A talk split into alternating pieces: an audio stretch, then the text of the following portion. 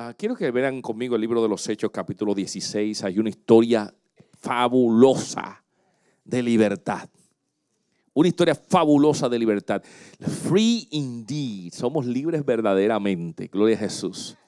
Hoy hasta vine más free. No me puse el gabán. Estoy free con esta camisa. I'm free. Gloria a Jesús. Porque somos libres verdaderamente. ¿Están conmigo?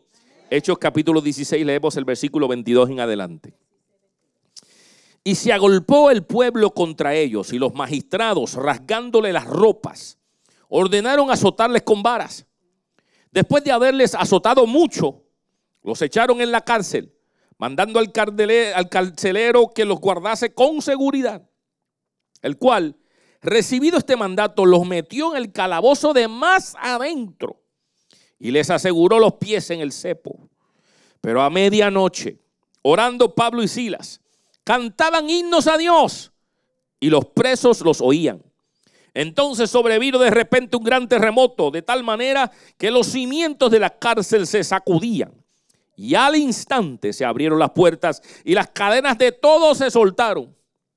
Despertando el carcelero y viendo abiertas las puertas de la cárcel, sacó la espada y se iba a matar, pensando que los presos habían huido. Mas Pablo clamó a gran voz diciendo, no te hagas ningún mal, pues todos estamos aquí. Él entonces, pidiendo luz, se precipitó adentro y temblando, se postró a los pies de Pablo y de Silas. Y sacándolos les dijo, señores, ¿qué debo hacer para ser salvo? Ellos dijeron, cree en el Señor Jesucristo y serás salvo tú y tu casa. Gracias por esta palabra, mi Señor. Habla nuestros corazones, que salgamos impactados, Señor, cambiados de manera tal que hagamos lo que tú quieres que hagamos, que no seamos oidores olvidadizos, sino hacedores de esta palabra en el nombre de Jesús. Amén. Siéntate, amados, y pon atención, gloria a Jesús, a lo que Dios quiere decirte en esta hora.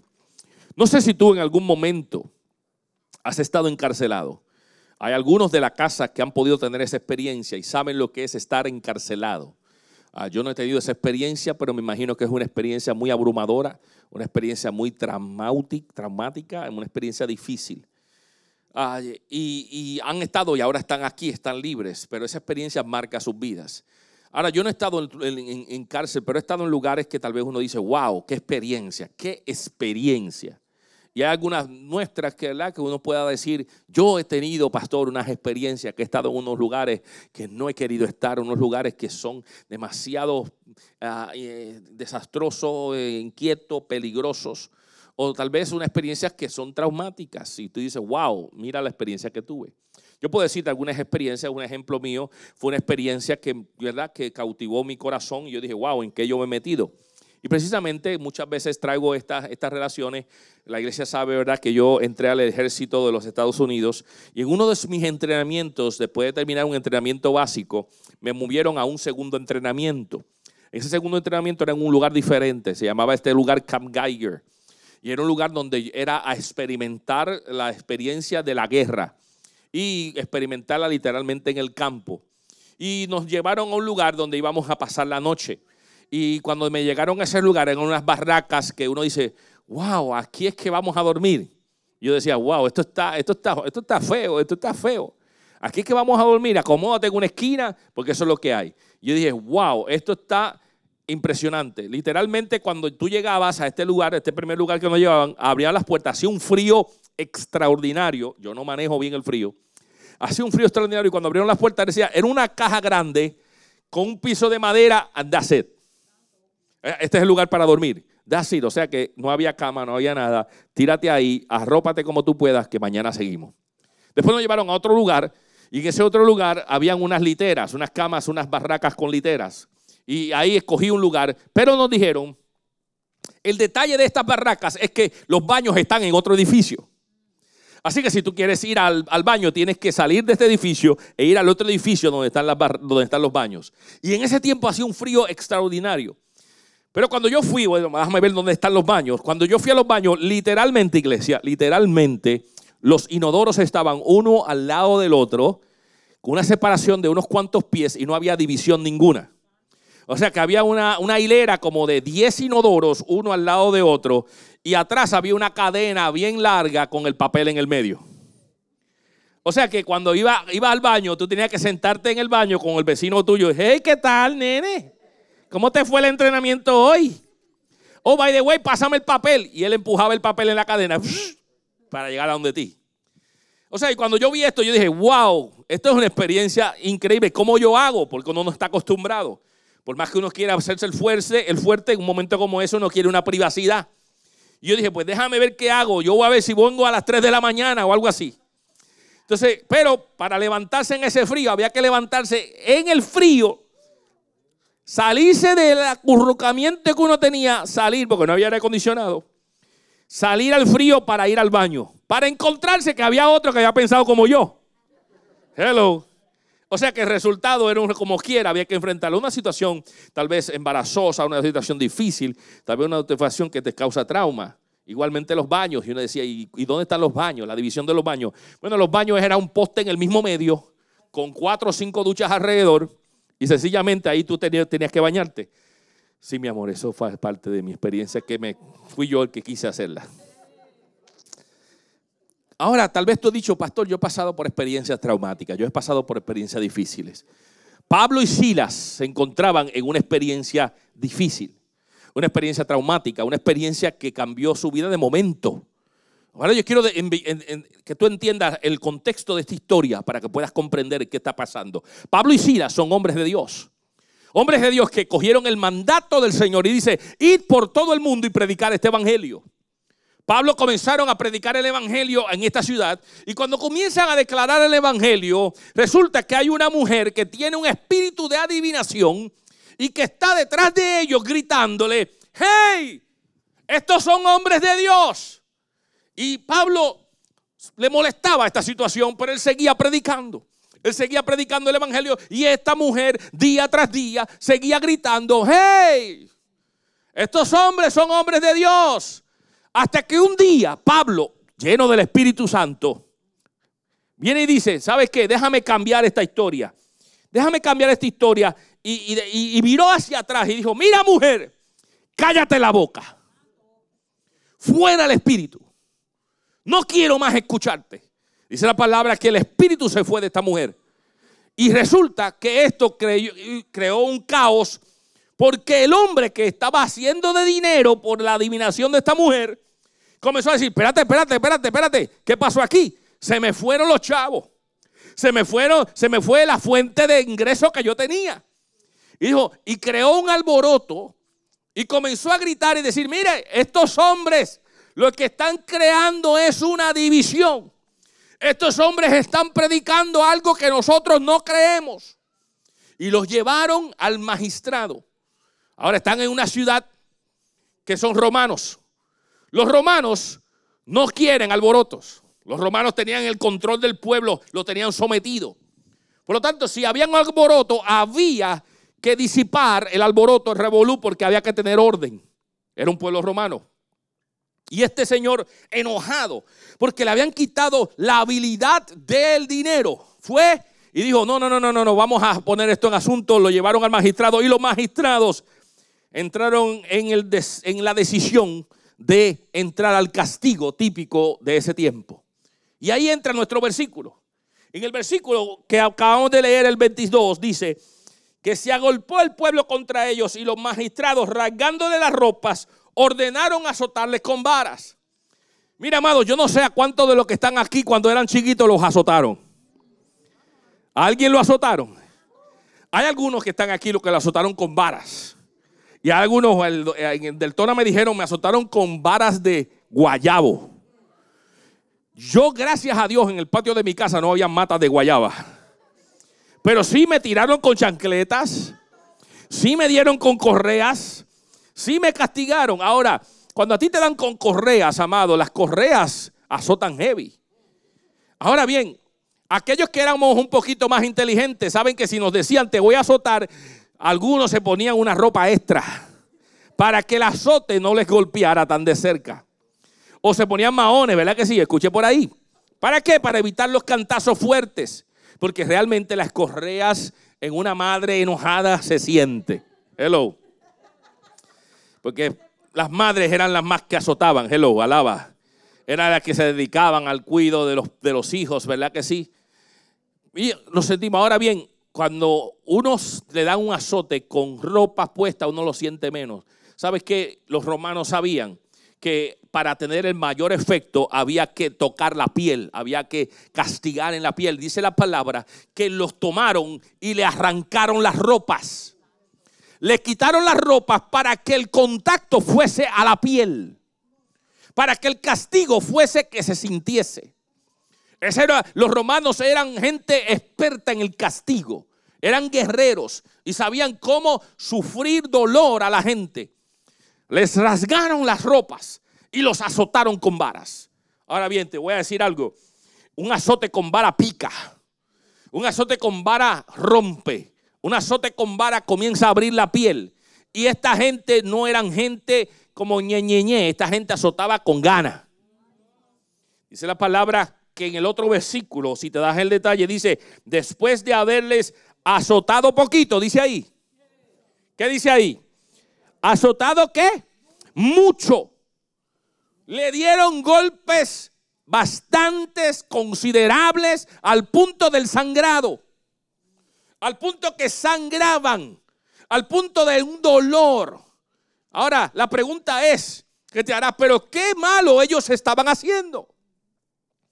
era ¿Cuál es el problema que ellos tenían? ¿Sabes qué? No había ningún problema. Ellos estaban haciendo lo que Dios le había comendado, ir y predicar este evangelio. Jesús le dio un mandato y le dijo, cuando yo me vaya, este es lo que tienen que hacer. Pablo y Silas estaban en el orden de Dios. ¿Y por qué entonces reciben este azote? Un azote que le causa un sangrado, un azote que produce un dolor, dolor sangre, herida abierta. Pero dice el 23, cuando los azotaron mucho, los echaron a la cárcel, mandando al carcelero que los guardase con seguridad. No solamente lo azotaron, sino le dijeron al hombre encargado de la cárcel, mira, está en tus manos, hello, guárdalos completamente, mételos en el lugar más estricto, mételos en el pozo más profundo, de tal manera que ellos sufran ahora más todavía.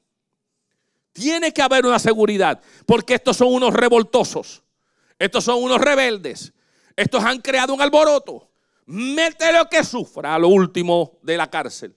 El carcelero tomó eso en sus manos y dice la escritura que el 24, el cual recibido este mandato, los metió en el calabozo de más adentro y les aseguró los pies en el cepo.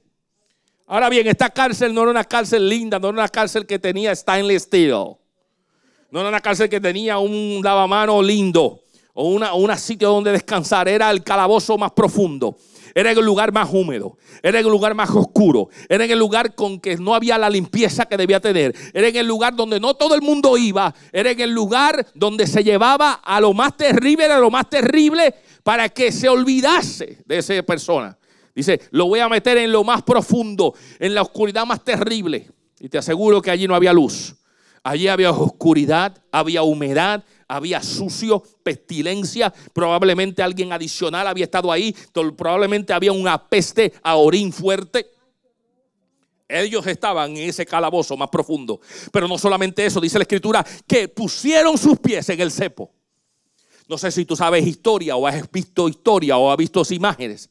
El cepo era una pieza particular que se usaba de madera donde se sujetaba a las personas y para exhibición pública. Lo ponían en público y ponían a las personas agarradas con las manos y la cabeza y los pies. Era una posición de, de sencillamente de humillación, de demostración de que el poder lo tenía el gobierno y ponían a esas personas en el cepo. Dice la escritura entonces que no solamente ellos estaban sangrando con dolor, con heridas abiertas, en un lugar oscuro, un lugar lleno de humedad, un lugar terrible, sino que también sus pies estaban en el cepo, no podían moverse. Era una posición extraordinaria y difícil, y dice la escritura. Pero, sigo ahí, y le aseguró y les aseguró los pies en el cepo. Antes de seguir ahí, yo quiero decirte, yo no sé si tú has estado en una, una situación particular como esta. Y yo estoy seguro que algunos de nosotros hemos estado en situaciones como esta, en un lugar oscuro, en un lugar tal vez que tú dices, yo no encuentro salida. En un lugar donde tú dices, no hay escapatoria, me siento olvidado, me siento que nadie me entiende, me siento que como que estoy inmerso en una situación donde no hay salida. Tal vez tienes heridas que están sangrando. Ahora mismo, heridas en tu vida que todavía están abiertas porque no han sido sanadas. Experiencias del pasado que todavía sangran porque no han podido poner el ungüento correcto para cerrar las heridas. Gente que hoy por hoy camina en Cristo Jesús, pero tienen heridas que están supurando porque no han sido sanadas. Heridas, ¿qué son esas heridas, pastor? Pueden ser de múltiples formas. Heridas de cosas y situaciones o eventos del pasado que todavía tú no has cerrado y que todavía siguen sangrando. Que cuando se te vuelve un comentario, cuando ves algo, cuando ves un episodio, vuelve otra vez a abrirse esa herida porque realmente no has sanado esa experiencia. Cuando aún sabes que Cristo puede sanar, restaurar, cerrar y que la cicatriz sea un, solamente un evento, de decir por dónde tú pasaste. Hay gente que está con heridas sangrando. Están heridos, están dolidos. Yo creo que hemos pasado por experiencias como esas. Hemos pasado por experiencias que nos sentimos atados y que no podemos movernos como estos hombres estaban atados en el cepo. Me siento como que no tengo salida, me siento como que no puedo moverme, me siento como que, ¿para dónde voy, pastor? Estoy en un lugar difícil, estoy en un lugar incómodo. Estoy en un lugar donde eh, eh, me siento como que, ¿y qué hago ahora, pastor? Pero a veces la pregunta es, ¿qué hago yo aquí si lo que yo estaba haciendo estaba bien? Pablo y Silas estaban haciendo el mandato del Señor. Y de repente alguien se enojó y los puso allí. Oh, Tú puedes decir, sí, pastor, me ha pasado. Yo estaba haciendo todo bien. Yo le serví al Señor, yo estoy haciendo las cosas correctas. Y de momento me cayó esto como bomba, pastor. Me cayó como del cielo, me cayó como que alguien tiene algo en contra mía. Alguien dijo algo y todo se me ha cambiado, pastor. Ah, estamos haciendo las cosas bien. Pero de momento nos pasa este evento que nos pone en la oscuridad, nos pone inquietos, nos deja sangrando, nos azotan nos deja encarcelados, no podemos movernos. Hello. ¿Y qué hago? ¿Sabes qué? La palabra de Dios me da la solución a todas las cosas. La palabra de Dios me da el respiro. La palabra de Dios me dice que vamos, sí. Y la, la, experiencia por la cual está escrito esta historia es para que nosotros entendamos cómo opera Dios en nuestra vida. Lo que está aquí escrito, dice la palabra, todo lo que está escrito es útil para enseñar, para redarguir, para corregir, para instruir en justicia, a fin de que tú y yo seamos perfectos. Y esa palabra perfectos es maduros. Así que toda historia que está aquí, escúchame, fueron más las historias, pero no están escritas en el libro. Dice la escritura que si yo fuera a escribir todo lo que ocurrió, hubiesen habido volúmenes de la historia de Jesucristo. Así que lo que está escrito aquí es una enseñanza del Espíritu Santo para que hoy nosotros la entendamos. Esta historia no está solo para conocer historia, sino es para darnos cuenta que Pablo y Silas, haciendo las cosas bien, se fueron encarcelados. Es para que nosotros digamos, óyeme, yo estaba haciendo las cosas bien. ¿Cómo es que yo ahora estoy encarcelado? ¿Cómo es que me siento atado? ¿Cómo es que estoy sangrando? ¿Cómo es que me duele, pastor? Me duele donde estoy. Estoy sangrando. Déjame darte la solución.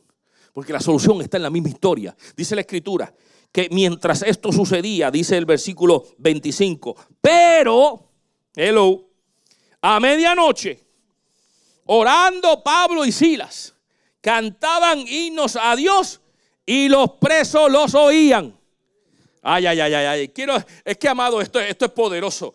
¿Cuál es la solución cuando yo me encuentro en amargura, en tristeza, en dolor, sangrando, atado? La primera es oración. Hello. Hello, come on now.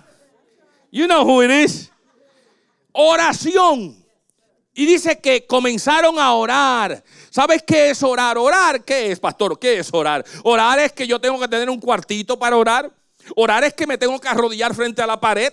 Orar es que yo tengo que sentarme frente a la Biblia. Orar es que yo tengo que ir a un templo. Orar es que yo tengo que venir al altar y sentarme. ¿Qué es orar, pastor? Escúchame. Orar es en medio de la situación, right there, en medio de la situación, comenzar a clamar a Dios.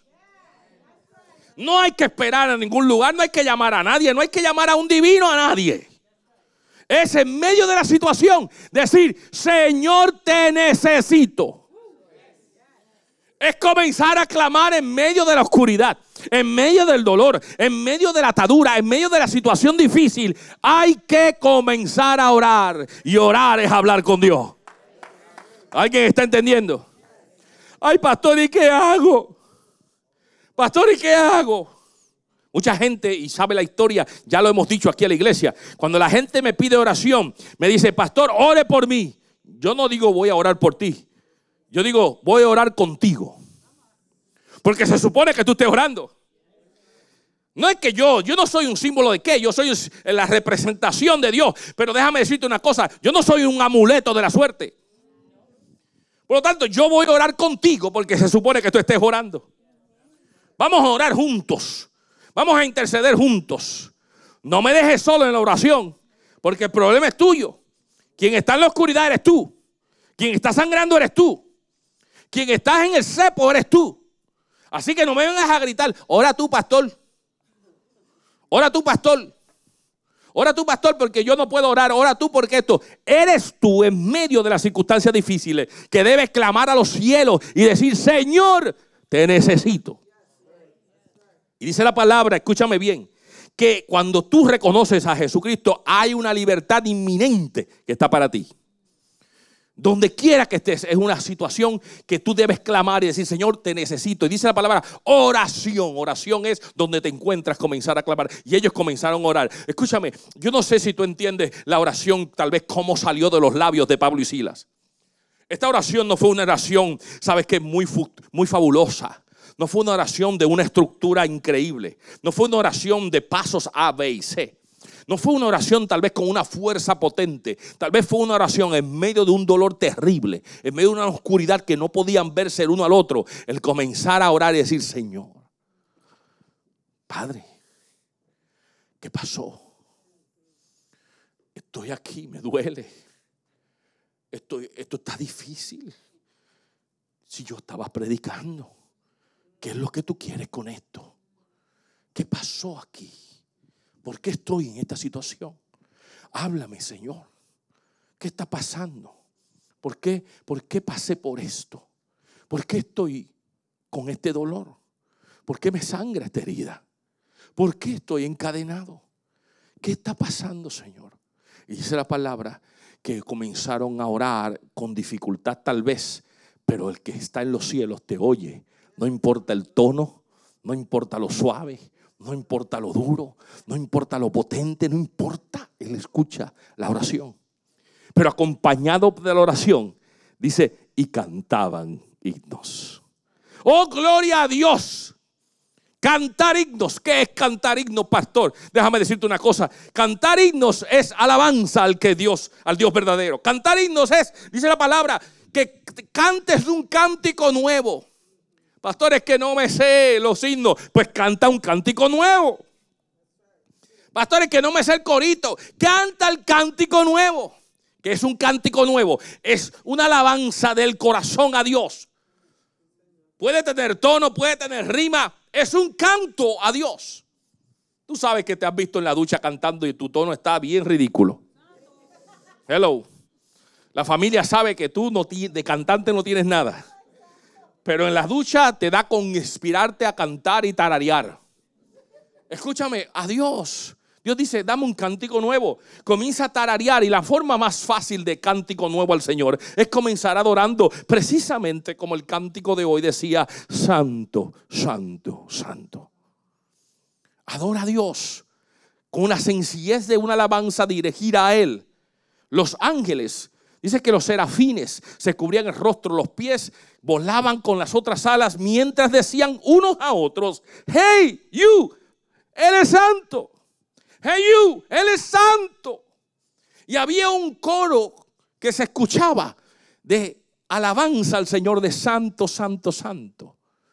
Entonces, cuando estamos en un momento inmerso de dolor, de desesperación, de oscuridad, es un lugar que está húmedo, que uno se siente incómodo, que hay un mal olor por la circunstancia, esto está feo, ¿qué hago? Ora y alaba. Ora y canta. Ora y recita cántico nuevo. Por eso es que estamos reunidos aquí. Por eso es que parte de la ceremonia que nosotros tenemos es elevar cántico al Señor. Para que de alguna manera en tu subconsciente se quede el cántico. Pero es difícil cuando solamente lo que se escucha es un bembé del mundo. Porque cuando tú lo que tienes es ese bembé del mundo, cuando sean los momentos de oscuridad, lo que te sale es qué? ¿Qué te sale? Lo que hay en el mundo. Sin embargo, cuando tú te, te, sometes, te sumerges a una experiencia de, de, alabanza y de adoración, en el momento del dolor, lo que te sale es un aleluya, un gloria a Dios. Es un cántico como el que cantamos. Tú eres santo, tú eres santo, tú eres santo, eres el Señor. Y comienza a haber una alabanza. Iglesia, escúchame bien. ¿Cómo yo salgo de esta situación? Ora y canta al Señor.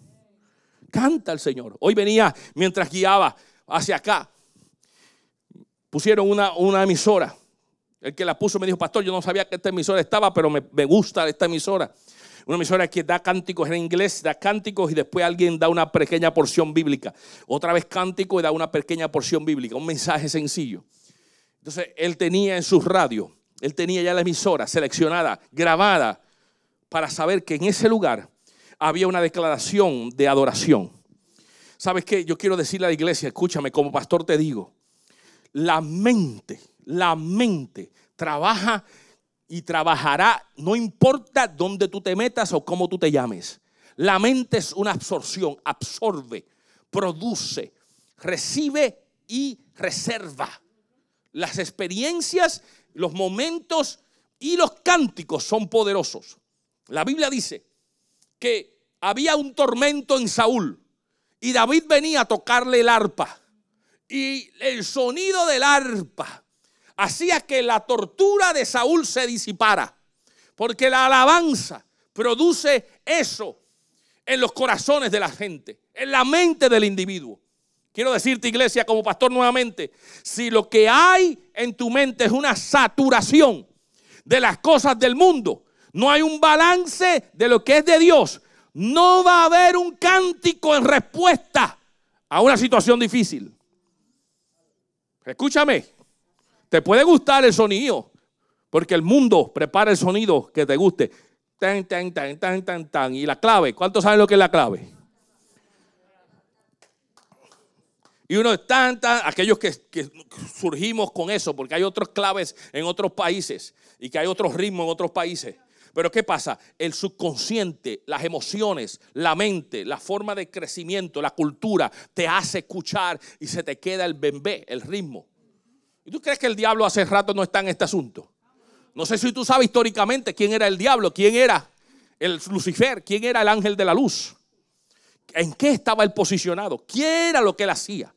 Él estaba encargado de esa alabanza. Él era especial.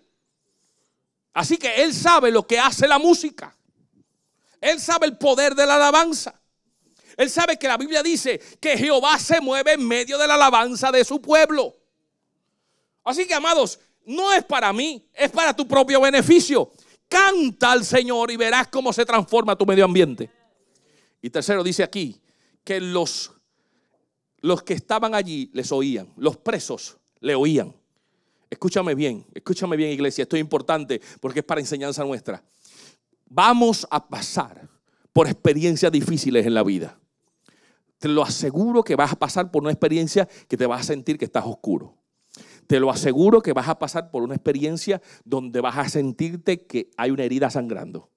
Te lo aseguro que vas a pasar por una experiencia con que te sientes atado y que no puedes moverte porque tienes un cepo. Vas a pasar una experiencia donde te vas a encontrar en un sitio que apesta, que apesta a nivel emocional. Pero te voy a decir una cosa, la Biblia dice que hay unos propósitos para los que aman al Señor que son más allá del egoísmo personal del individuo, que son para hacer algo más para el reino. Hay situaciones y eventos que estás colocado para que alguien más sea beneficiado de tus procesos. La Biblia dice que habían presos que estaban escuchando el cántico y estaban escuchando la oración. En el pozo al final el eco seguía y se escuchaba a los que estaban más anteriores. Desde el fondo el cántico, aunque fuese débil, los otros presos estaban escuchando. ¿Sabes qué? La respuesta a tu proceso la va a ver el mundo y va a reaccionar ante ti y como tú reaccionas a tus propios procesos. La gente va a ver cómo tú haces cuando estás en oscuridad. Si cantas y alabas, algo va a suceder en el corazón del que te está viendo. Por eso es que cuando caminamos en los procesos y nosotros afirmamos nuestra fe y nosotros decimos, yo alabo a Dios, yo busco de Dios, yo sigo los preceptos de Dios, la gente pregunta, ¿cómo es posible que este, en medio de su situación, todavía canta el Señor? Y comienzan a verte, hello, comienzan a verte, a ver cómo tú respondes, a ver cómo tú reaccionas, a ver qué situación, a ver cómo tú abres la bocota, hello. A ver qué cosas dice. Míralo, míralo, míralo, míralo. Le pincharon el callo y ya rápido habló. Hello. Se notó lo que hay en el corazón. Míralo, míralo, míralo. ¿Y ese que era qué? Hello. La gente comienza a verte y comienza a darse cuenta de que como humanos que somos pasamos por proceso. Pero la gente quiere ver cómo tú manejas el proceso. La Biblia dice que estaban dolidos, estaban en el último, estaban a oscuras, estaban en un desespero, estaban maltratados y comenzaron a cantar y a orar. ¿Qué experiencia? La gente te escucha cómo tú reaccionas, la gente ve lo que tú escribes. La gente ve lo que tú escribes. Hello, la gente ve lo que tú escribes. Yo no sé si tú sabes cómo funciona el Facebook. A veces la gente no sabe lo que funciona el Facebook. Escúchame, no solamente son, no, yo tengo mil amiguitos nada más. Déjame decirte, son mil amiguitos, tienen otros miles de amiguitos. Y cada vez que tú le das like, ese amiguito ve lo tuyo, igualmente pasa que puede pasar al otro y también verlo. Y se convierte en una cadena y tú te crees que solamente los mil amiguitos tuyos pueden ver lo que estás viendo. O tal vez te crees, yo no tengo al pastor como mi amiguito, así que yo puedo decir y hacer lo que me da la gana. Guess what? Tal vez yo tengo un amigo que es amigo tuyo. Y ese amigo le dio like a lo que tú escribiste y me aparece a mí y resulta que es tuyo. Hello, nosotros somos cartas abiertas. Y en este mundo ahora, que antes no existía, antes, antes los bochinches se quedaban en dos o tres. Ahora los bochinches son mundiales. Ahora se conoce todo el mundo. escúchame, ahora, ahora todo el mundo sabe. Ah, igualmente nosotros como cristianos tenemos que darnos cuenta. Igual, igual yo como persona líder espiritual, escúchame, yo puedo pasar por un lugar y yo tengo que estar pendiente porque yo sé que la gente sabe quién yo soy, aunque yo no lo conozca. Y me ha pasado.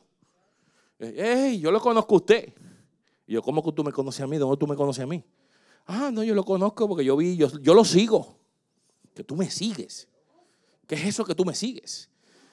Sí, yo lo sigo, pastor, yo sigo todo así. Yo, pastor, tú me conoces tú sabes lo que yo estoy hablando. Sí, y nunca lo he visto. Nunca he hablado con él. Hay gente que te sigue. Hello, hay creepies. Hello. A las chicas le digo, watch out. Watch out que tú pones ahí. Porque hay, muchachitos, muchachitas, hay hombres, hay mujeres que están creepy. So, somos una carta abierta. ¿Cómo nosotros reaccionamos a los momentos? ah, me pasó esto y rápido comenzamos a tirar todas estas cosas. ¿Qué se supone que hagamos? Cantar y orar. Cantar y orar, porque los van a escuchar. Dice la palabra, sigo continuando. Entonces sobrevino de repente un gran terremoto, de tal manera que los cimientos de la cárcel se sacudían y al instante se abrieron todas las puertas y las cadenas de todos se soltaron. Las cadenas de todos se soltaron. Escucha mi iglesia, las cadenas de todos se soltaron. Mira, yo no sé si cómo tú reaccionas cuando hay una oportunidad de salir de un hueco. Yo no sé cómo tú reaccionas. Te voy a decir una cosa. Yo estaba loco que se acabara el training. Porque yo quería dormir en una cama buena. Yo quería ir a un inodoro que tenía cuatro paredes. ¿Entiendes? Yo quería sentirme libre. Yo estaba loco que se acabara. Yo quería salir de esa esclavitud que yo estaba. Y yo no sé si tú has estado en situaciones en las cuales tú quieres salir. Mire, una de mis situaciones fue cuando yo fui a, Santo Domingo, República Dominicana, en unos viajes. Yo me crecí en Puerto Rico, pero mi familia era en Santo Domingo. Los veranos yo iba a Santo Domingo y uno de, esos días me quedaba en una casa de una tía, que era una tía que no tenía todas las cosas habidas y por haber. Y yo pregunto, ¿qué? Me voy a quedar contigo, tía. Y cuando llego a casa de tía, pregunto, ¿dónde está el baño? Nuevamente, yo tengo experiencia con baños terribles, oye. ¿Dónde está el baño, tía? El baño está allá atrás. ¿Dónde atrás, tía? Dime dónde. Sigue caminando, te vas a encontrar una caseta allá atrás. Y yo, ah, la caseta allá atrás. Y yo seguí caminando. Era mi primera experiencia, ¿ok? Mi primera experiencia. Me dice, vas allá, se llama letrina. Y yo, la letrina, ¿es allá abajo, allá atrás? Sí. Cuando yo entro y hablo esa puerta, amados, y me asomo, veo un gran hueco. Y yo digo, oh Dios, ¿qué es esto? Cuando yo veo este gran hueco, y perdónenme porque es parte de mi historia, tengo que decirlo, ¿no? Cuando yo me asomo al hueco y miro hacia adentro del hueco, veo una masa moviéndose. Y yo veo eso moviéndose y moviéndose. Y yo, oh Dios mío, que aquí es que es. ¿Y qué hago yo?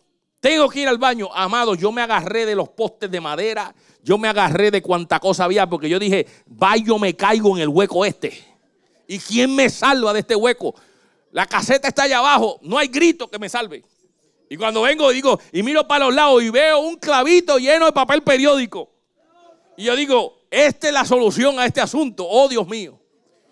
Yo, ¿sabes qué? Yo amaba la casa de mi tía, ir allí, pero no amaba ir a la letrina. Así que, ¿qué yo hacía? Iba caminando hacia la casa de mi otra tía que tenía un inodoro. Así que cuando yo iba al baño, me quedaba en casa de mi tía, pero para ir al baño me iba caminando a la otra casa porque quería salir de esa situación. Escúchame, cuando uno quiere salir de una situación, uno quiere escapar de ella. Dice la palabra, vuelvo acá a la palabra. Dice la palabra que estaban todos encadenados y vino un gran terremoto que le soltó las cadenas. Escúchame, cuando a alguien le soltan las cadenas en una situación difícil, escapa.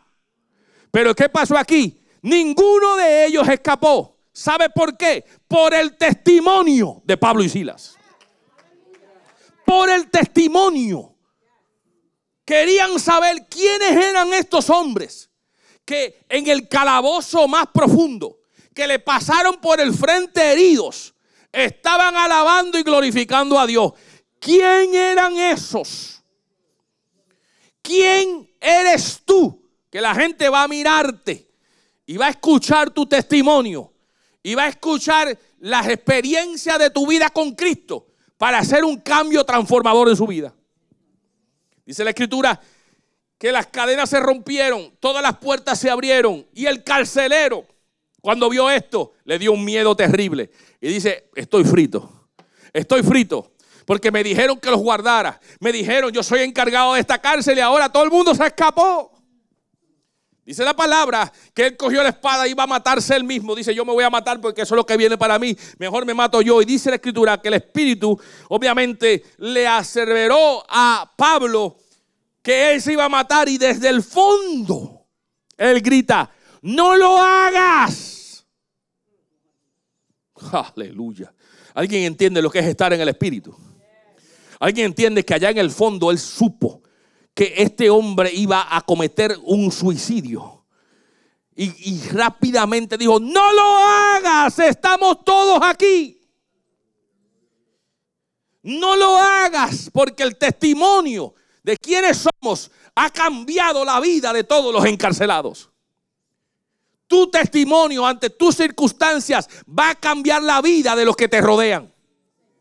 Tu familia, tus compañeros de trabajo, tus amigos, tus tíos, tus tías, tu experiencia y tu reacción a lo que acontece cambia la vida del que te rodea, aunque no crea a Dios. ¿Me escuchaste? Aunque no crea a Dios, te va a mirar y va a decir, algo diferente tú tienes, yo voy a seguir tus pasos. Algo está pasando, yo no entiendo todo lo que está pasando contigo, pero quiero escuchar más. Vas a encontrar que la gente va a acercarse a ti por la forma de tu reacción ante las cosas, porque tú tienes el Espíritu Santo de Dios. Dice la escritura que él fue rápidamente, dice la escritura que se tiró a los pies, se arrodilló temblando. Estamos todos aquí tranquilos. Dice la escritura que él mismo dice, dime, dime, esta experiencia me ha tocado, dime, ¿qué puedo hacer para ser salvo? Porque evidentemente ustedes tienen una libertad que ni yo mismo la tengo. Hello. Cuando el Hijo libertare, usted es verdaderamente libre. Cuando usted está en Cristo Jesús, usted está libre.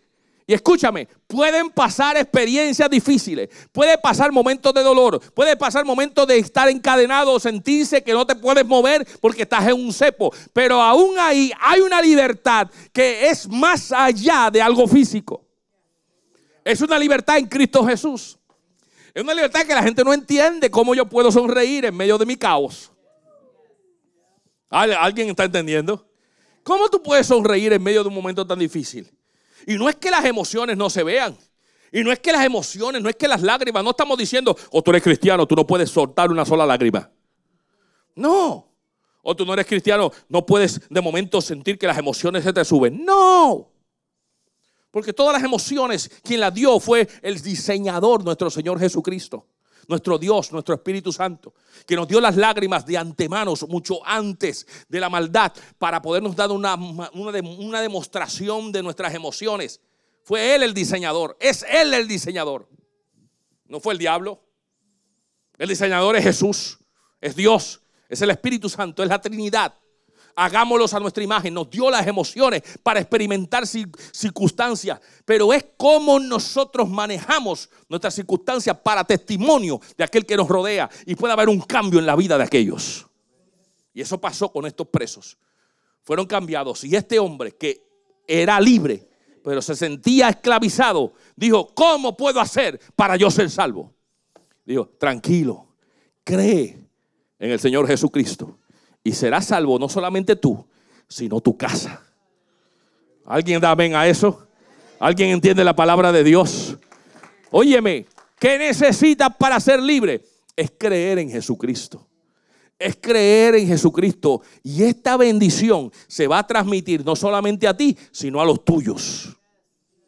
Porque eso lo hace el poder del Señor en nuestra vida.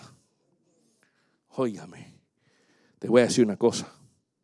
Si yo le preguntara a ustedes en dónde ustedes están o qué situaciones tienen, yo estoy seguro que aquí salimos todos con alguno de los eventos que Pablo y Silas experimentaron. Alguien está herido aquí. Alguien está sangrando aquí. Alguien está en un momento oscuro. Alguien está en un momento que se siente atado. Alguien está en un momento que se siente solo. Alguien está en un momento que en un lugar que apesta. Pero te voy a decir una cosa. Estás ahí en Cristo Jesús por alguna razón más allá de tu propio ser. Es para algo. Es para un propósito. Es para bendecir a alguien más que a ti mismo. Es para que entiendas que cuando tú te metes en el Señor, Él siempre dará la salida. Él siempre proveerá. Y el que está en la mano del Señor, nada lo toca.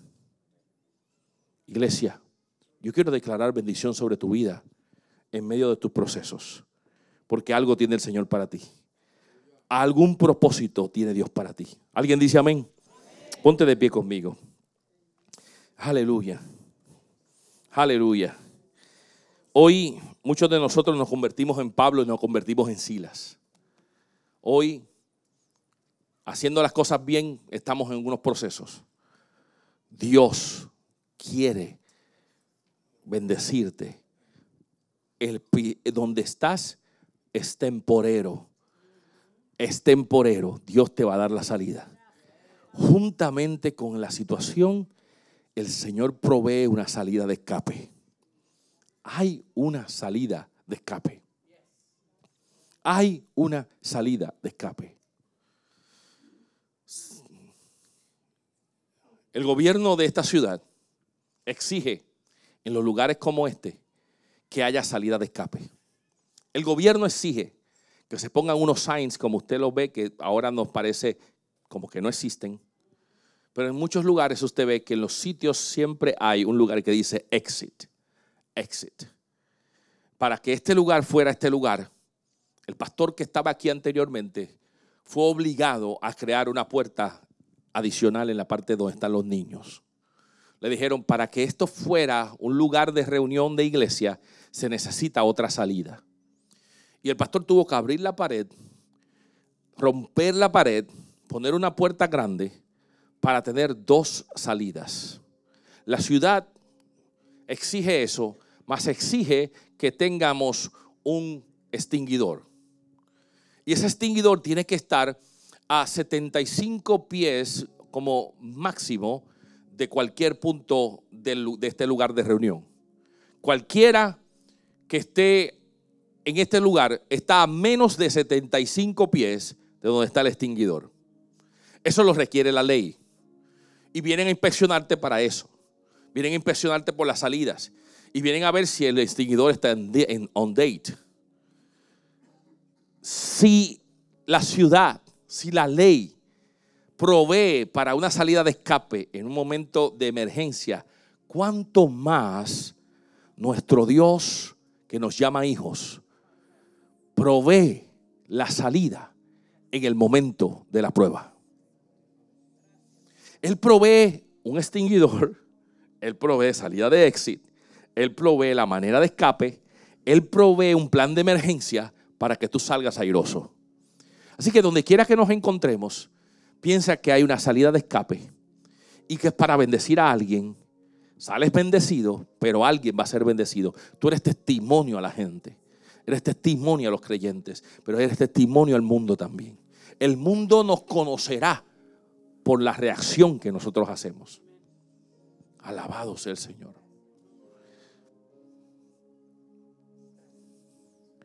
Yo quisiera que cerraras tus ojos ahí donde estás y te proyectaras ante el Señor. Y tú sabes si tú estás en oscuridad, tú sabes si estás sangrando y si algo está, una herida que te vino de momento, una situación difícil. Esto me vino de paracaídas, pastor. Yo no lo esperaba. Esta situación me sorprendió. Qué difícil es. Estoy, en un momento crítico. Me siento ahogado. Pastor, si yo le sirvo al Señor, ¿qué pasó aquí? ¿Por qué me vino esto de repente? ¿Qué pasó, Señor? ¿Qué fue? ¿Qué pasó? Señor, mira a cada uno de los que está aquí, que ellos puedan entender que tú les amas, indistintamente de lo que están pasando, tú les amas. Porque tú me dices que no hay nada en la tierra que evite el amor que tú me tienes. Tú me amas, Señor. Señor, si tú me amas, y estoy en este proceso, es porque tú me quieres enseñar algo. Señor, permíteme en este proceso orar, hablarte, conectarte, que haya una comunicación. Te amo, Jesús. Aquí estoy, te necesito. Aquí estoy, tú sabes lo que hay, te lo presento. Estoy aquí, estoy en esta situación. Señor, que en mí hay un cántico, una alabanza una adoración espontánea, un gritar a los cielos en alabanza a ti, porque yo sé que algo sucederá, algún terremoto vendrá y me sacará de este lugar. Algo sobrenatural va a suceder que me va a sacar de este lugar. Y yo te doy las gracias, mi Señor, porque tú lo haces. Yo te doy las gracias, Espíritu Santo, porque tú lo haces. Gracias porque lo harás en mi vida. Gracias porque esperaré el momento. Gracias Señor porque alguien verá mi cántico, alguien verá mi oración y, alabará y se sorprenderá y se acercará y ambos estaremos pendientes y alguien aceptará tu nombre. Y alguien será transformado, Señor. Si mi sufrimiento es para que otro sea transformado, ayúdame a pasarlo en ti, Señor. Ayúdame a caminar en ti, Señor, y entender que hay propósitos grandes. Señor, salgo de aquí con esta experiencia que me marque, que se haga eco en mi corazón y que pueda entender que hombres de Dios pasaron y yo si paso es porque algo tienes conmigo. Señor, gracias. Gracias. Gracias. Gracias. Gracias, Señor. Gracias. Aunque suene irónico, gracias por la herida. Aunque suene irónico, gracias por el calabozo. Aunque suene irónico, gracias por el cepo. Aunque suene irónico, Señor, gracias. Porque tú me darás la salida. Y alguien dará gloria a tu nombre. En el nombre de Jesús. En el nombre de Jesús. Aleluya.